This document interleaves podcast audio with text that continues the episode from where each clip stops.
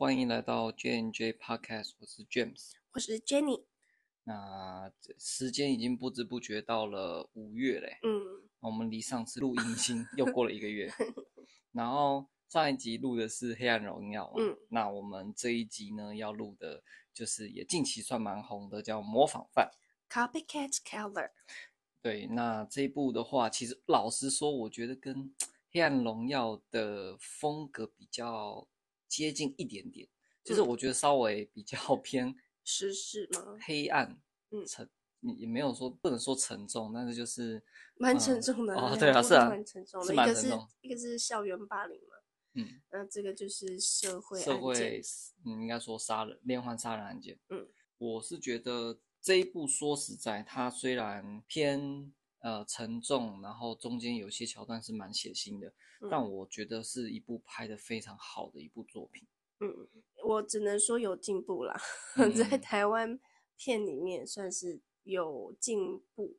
对，嗯，那这部呢，其实主要在讲的故事内容，它其实是去改编一个日本的推理小说同名的一个小说《模仿犯》。那他改编的故事背景会把，就是把它设定在一九九零年代的台湾。那检察官这个角色其实也是跟小说有蛮大差异的，就是其实小说并没有检察官这样一个角色。嗯，对，那只是说，呃，把它改编在台湾这边来讲，我觉得算改编的还不错，因为它真的融入了非常多我们台湾的文化文化。嗯，没错，没错，没错。然后就是检察官那个要面临一宗连环杀人谋杀案的一个调查。嗯，对。那我觉得他就是透过这个连环杀人案的犯罪者的比较变态的 作案手法，然后引起了社会跟媒体的这种关注还有报道。那还有。呃，检察官、警方怎么去面对这些案件，跟处理这些案件，嗯，然后就是去把它呈现出来。嗯，那我觉得是算蛮深刻的反映，就是现代社会上可能存在的一些问题。嗯，对。那我觉得他另外也有带出，就是探讨个人的部分，人性。嗯，那什么是恶？因为他这个凶手不是也在讲吗？当你可能你表面上可能哎现在是个好人，是个检察官什么的，但是 maybe 在特殊极端的情况下，你或许也会按下你手中的那个红色按钮。嗯，他就是嗯在探讨这一个部分。嗯，那嗯说到这个啊，其实我整部看完啊，其实。我我其实一开始是有点疑惑，说为什么他要叫模仿犯？哦，对啊，我那时候想说，哦，他题目叫模仿犯，然后所以就想说，哦，大概在第第五集吗？大概知道 DJ 是潜在那个凶手的时候，就想说，哦，会不会后来就是慢慢出现一些模仿他的那些案件，嗯嗯嗯、或者是说他会带出说，其实 DJ 才是模仿别人的那个呃犯罪者，结果。嗯完全不是哎、欸，在最后一两集才出现一些小的模仿犯，对社会就觉得啊，就是我会觉得有点小可惜啊，因为篇幅比例比较小。不过就整体而言，算是一部还算符合逻辑的影集啦。没错，其实我也是觉得到最后一段才最后一集吧，一两集才、嗯、才有冒出那种所谓的模仿那个诺尔这个角色。对啊，我想说，那为什么这个叫模仿犯？应该是说。整部剧这样看下来，我才会这样觉得，因为我那时候看到一半会觉得，哦，还是满心期待说，哦，会有一些模仿案件出现啊，或是带出，哦，为什么他会这样模仿那一个人？我我会比较期待的是看到，嗯，犯罪者的心理 profile，嗯，就是那种，嗯，他的侧写这样子，嗯，但结果我没有看到，所以我刚才说有点，嗯，有进步这样子，台剧有有进步，在编导这方面有进步，但是还没有到。一个蛮还原整个案件的那种，但是我记得网络上说小说好像是蛮圆满的，嗯，就是可以很前后呼应这样子，蛮蛮厉害的。但因为可能改编上的限制，嗯，它的背景啊，还有一些人物设定，嗯，人物设定可能会有一些限制啊，所以我觉得能改编成这样，我觉得应该算是有符合逻辑的啦。已经算合格，嗯、有进步这样子。对，因为我是在看别人有在评论的时候，也是在讲说，但他但他们的想法是说，呃，他会叫模仿犯的原因，其实主要是因为。虽然这个真凶就是陈和平，他其实也并非真正的原创犯罪者，他其实只是模仿他人的一个手法的人。嗯、但是剧情里面没有演出来、啊，好像并没有特别提到。啊、那个是原著、嗯、小说里面才有写到。对。对，但是在这这个引擎完全没有带到，所以我会觉得有点可惜。嗯、对，好像比篇幅就是。呃，有点有点少了，对，变成说他是原创，这个影集给我的感觉是他是原创，其他小小犯罪者，嗯，就是模仿犯，就他一手创立的那个 No，对。对，那只是说最后你要讲牵强的话，就是说最后他被主角检察官给揭露出来真面目的时候，嗯、或者是说他自己最后跳入了那个圈套圈套中，是因为。他被戳中了一个很大的痛点，呃，检察官他们一直去戳他说，你就是模仿别人，人。对，那你诺其实也不是什么很不特别的人，不重要，你也没有原创性，嗯、就是一直去戳这个点，啊，这个点又偏偏是他最在意的，因为他就觉得说这一切都是他创造的，嗯，那别人怎么可以说就是他是被他是模仿别人，嗯，对对对，然后所以才导致他自己。呃，暴露了自己。嗯哼哼哼。对，那这个也是，嗯，在最后案情翻转的一个最大的转折点，嗯，所以这也算是一个可能所谓模仿犯的一个呃概念。嗯哼哼。对对对对对。这个概念呢，啊，就让我想到二零一九年有一部叫《Joker》，就是小丑，就是蝙蝠侠里面那个小丑，嗯，只是他把他独立出来演一个电影。然后里面也是有讲到说，小丑发威之后，就是他开始出现之后，很多小罪犯也是戴着小丑的面具，打着小丑的名号在那里，呃，胡作非为，就让我想到好像有点这种感觉。但他们那个在电影里面看到的是更，嗯，怎么讲，更强烈一点，因为他们是整条街乱哄哄的，到处到处抢啊。到处放火啊，砸车子啊，那种感觉。嗯，然后那个 Joker 还站在车子上面跳舞，就那种，然后觉得这就是他舞台，这是他创造。我觉得那个才更更有那个意境了。嗯，了解。不过我觉得啊，说到模仿犯，然后又又是这种有绑架元素、嗯、杀人元素的，其实我会想到，嗯，前阵子我们呃，也不是前阵子了，就是去年，嗯，我们也有录的一集《捍卫家园》。没错，就是他日本那个，对日本那部《日本欸、捍卫家园》，是不是很常发生 绑架事件嘛？没有了，而且重点是都绑架女儿啊！对啊，好可怕哦！你看，真的蛮危险。去去年那一部《捍卫家园》呢，他也是每个小孩都轮流被绑架，而且都是女儿。对。然后这一部啊，你看这模仿犯，像那个什么林尚勇，嗯，警察的那个女儿也是被绑架。哦，说到这个，好像听说原著里面林尚勇女儿其实原本也没有活下来。哦，对，好像是，嗯、这是差异。嗯，他说是这个林尚勇女儿活下来，这个是算是比较 happy ending 的，稍微去平衡一下了。嗯嗯，不要说每一个都没救到，全部死光光。嗯、但是我觉得在现实生活中，可能百分之九十九点九应该基本上应该是会活不成了，因为。呃，我们好像有一个记录吧，就是说，如果你失联超过好像四十八小时，还有三十六小时，基本上留活口的几率很小。嗯，好像有一个统计是这样啊。嗯，对。嗯。那其实讲到这个啊，就带到说，其实，在影集当中被绑架的女儿，其实不止林尚勇这一个案件，她已经算是第二个。嗯。我其实觉得。嗯，前面第一个啊，才是在整部里面也算是最让我印象深刻的其中一个案件。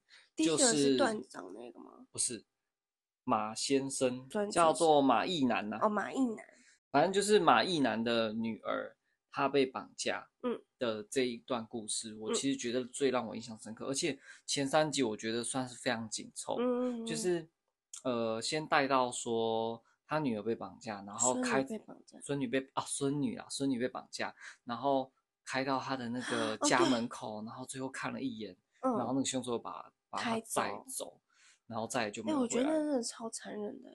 我那时候真的觉得超残忍，而且很震撼，是因为呃，他这个当阿公的已经跪在人行道上爬来爬去学狗叫，嗯、叫到晚上十二点，就是。他已经应应了凶手的呃要求去做这些事情，嗯、就是已经真的是豁出去，然后膝盖都磨破皮了，然后结果最后他还是把他的孙女给杀了，嗯，就没有留他活口，然后最后还让他死在十字架上，嗯、就是非常的痛心。我真的觉得这一段真的非常的难过。对，对，真的那时候冲击真的蛮大的。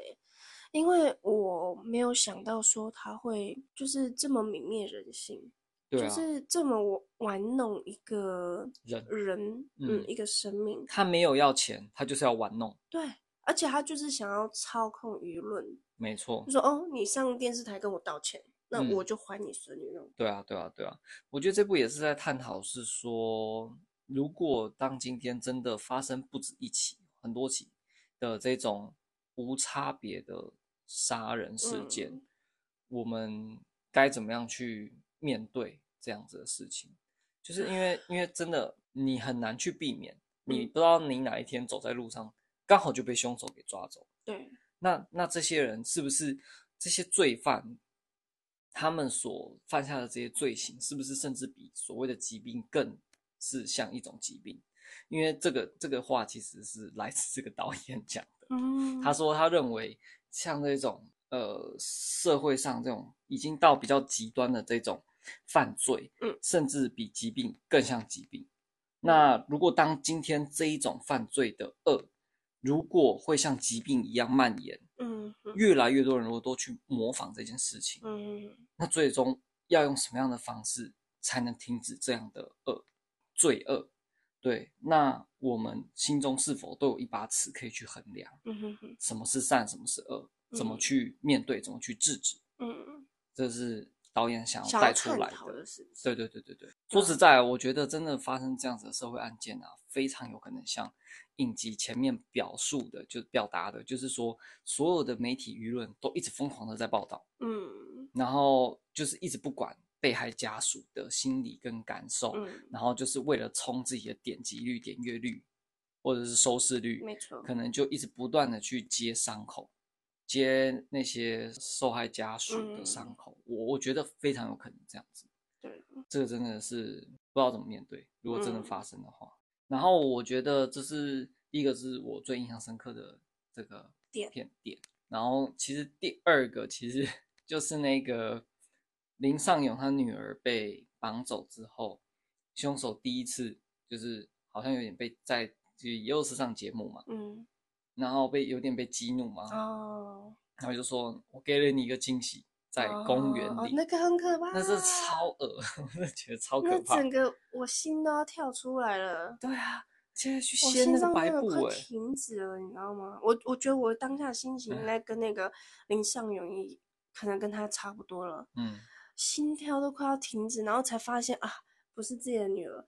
我真的不知道那是该哭还是该笑，因为又一条生命走了。虽然那不是女儿，但是他有想，我有想到说，那可能也是别人的女儿。对，那我的女儿会又用什么方式来呈现在我面前？对啊，对啊，对啊。所以就是真的非常的揪心。我说实在那，那、嗯、那看那一段，嗯、因为你发现，哎，死掉的不是。你的女儿的时候，你真的不知道该开心还是难过。因为第一，虽然她不是女儿，也许可以高兴说：“哦，还好，她还可能有活着的希望。”但是另一方面，就代表说，你的女儿到底生死在哪？生死未卜，然后到底未来会怎么呈现？就是一颗心还悬在那了。对对对对对。像马一男，他至少已经确定，确那时候确定他孙女走的时候。感觉他是有放下，relief，对，就是有一种释然的感觉，嗯，就说没关系，就是你最后还是回到家了，这样，对，你最后还是把我孙女还给我，这样子就好。对啊，其实我觉得马一男的角色其实也演得很好，说实在，我觉得他算是全剧 演的最好的吧。对对对，嗯、他那个情绪收放真的太厉害了。对啊，看把一个阿公的角色演得真是淋漓尽致。对，淋漓尽致，没错。所以你印象深刻就这两个吗？呃，最算最最深刻，因为其实全剧还有很多震撼人的地方。当然，嘛。我那我的点就是姚雅慈的头被打爆的时候。我那时候因为我前面看的时候，其实我觉得凶手的犯案手法有一定的脉络，可是自从那一个点开始，变，我震惊了，而且我鸡皮疙瘩，我觉得他变了。对，我想说，我会想到说，那他之后还会用更。怎么样惨绝人寰的什么样的手法出现在世人眼前？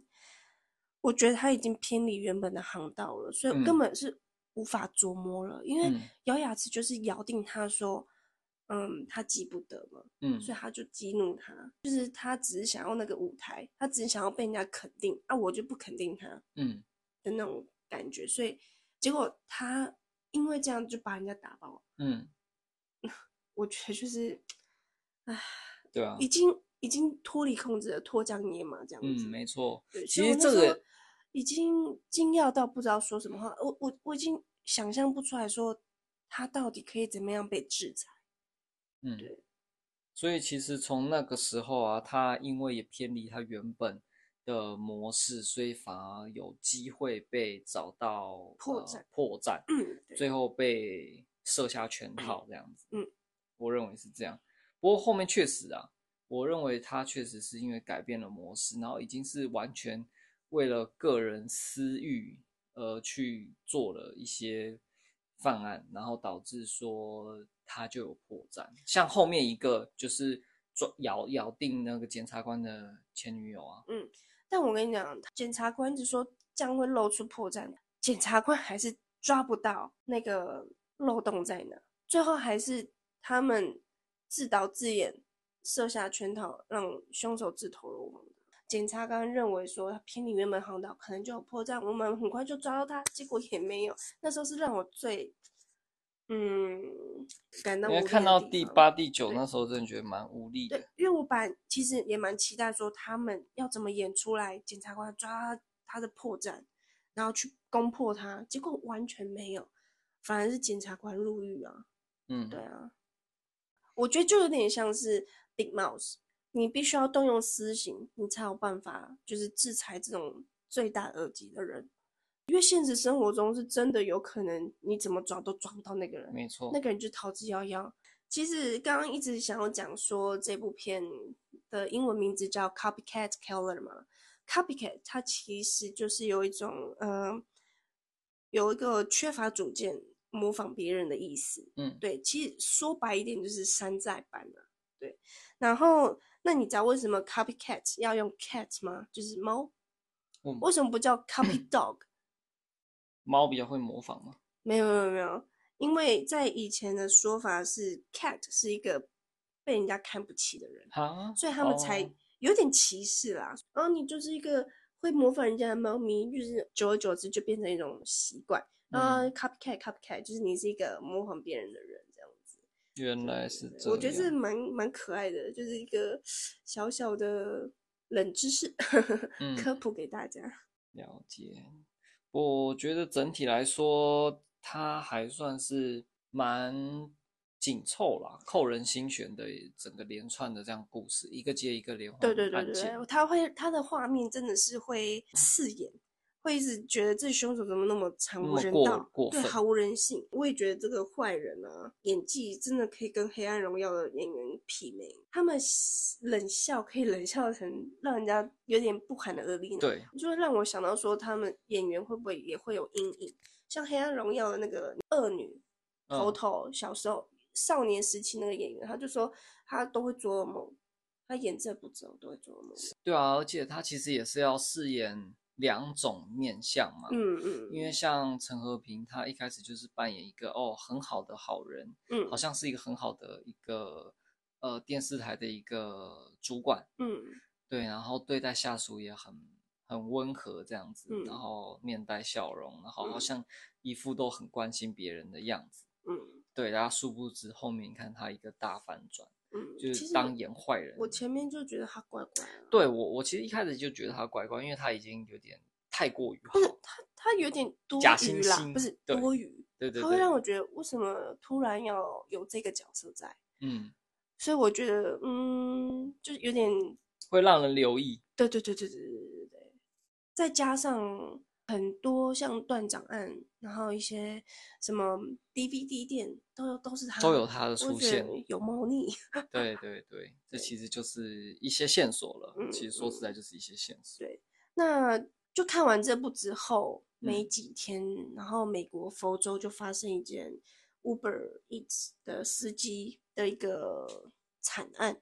那整个过程呢，其实就让我觉得说，凶手真的也是跟这部一样，就不知道为什么要杀人，他也是像随机杀人一样。嗯，对，他就是 Uber 外送员送完餐，结果就被那个家的人拖进去，就不见踪影了，就分尸了。是家属报案，因为那个 Uber 的的送餐员他在送餐之前有跟家属说：“哦，这是我最后一餐了。”送完就回家了，结果完全没有回家，所以家属赶快报案，然后他们就巡线到最后一家送餐那里，然后就发现那个门口外面的楼梯上有好多个袋子，打开就是被分尸的袋子，太扯了！我真的觉得，天啊，我们才刚看完模仿犯，然后结果 美国就发生这种事情，我想说，哇塞，嗯，就是世界上是真的有这，而且我在猜，因为警员找不到他嘛。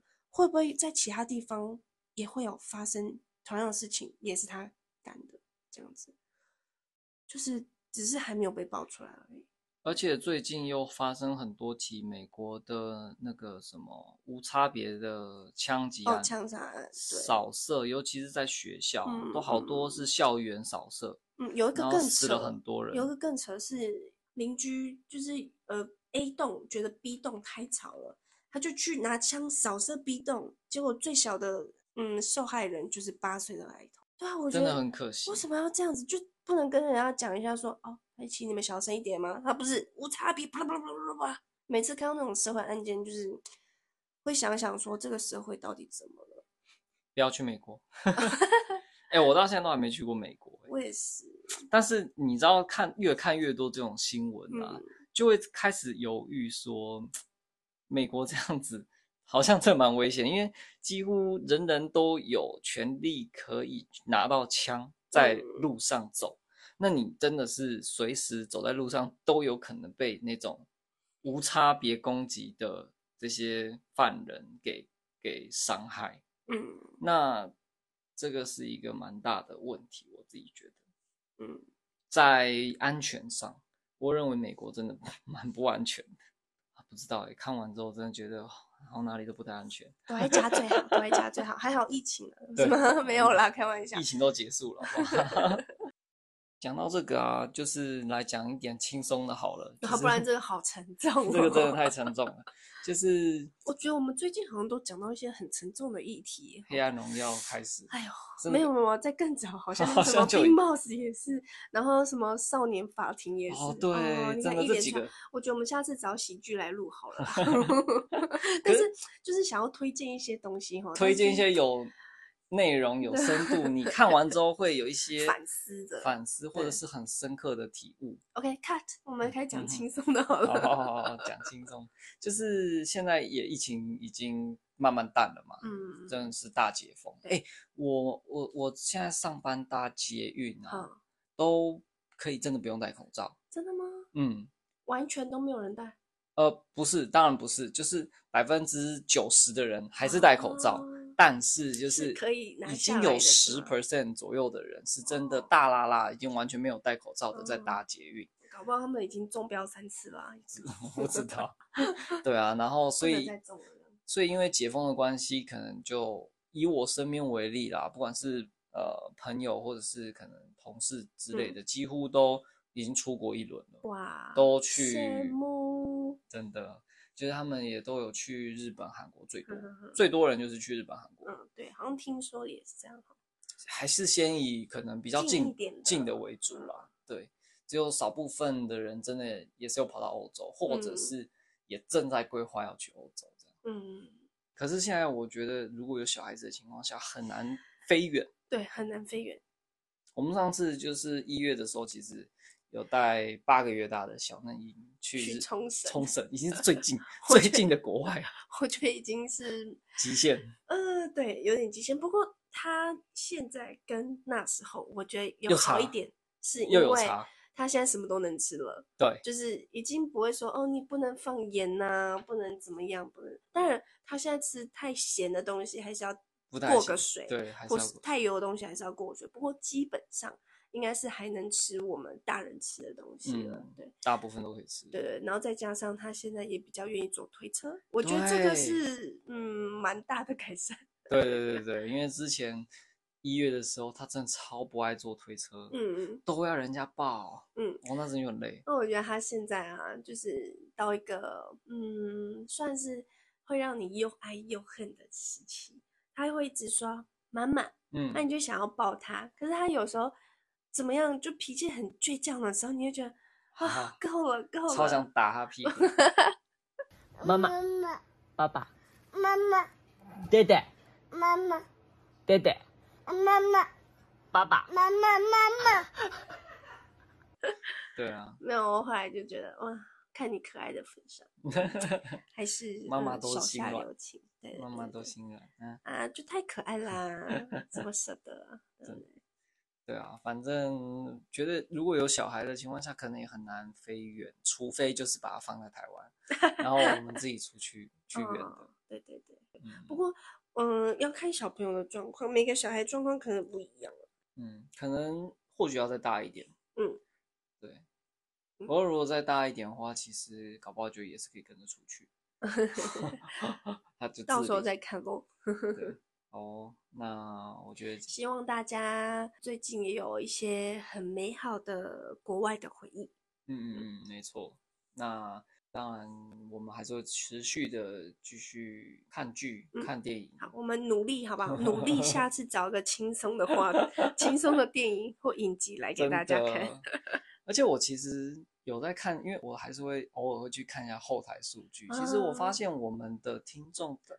好像大部分也是跟我们年纪差不多哦，真的、哦，就是二十几到三十几居多，嗯、哼哼然后又以女性比男性多一点点，对对对，蛮妙的。然后，所以我在想说，一直讲这种什么杀人，会不会？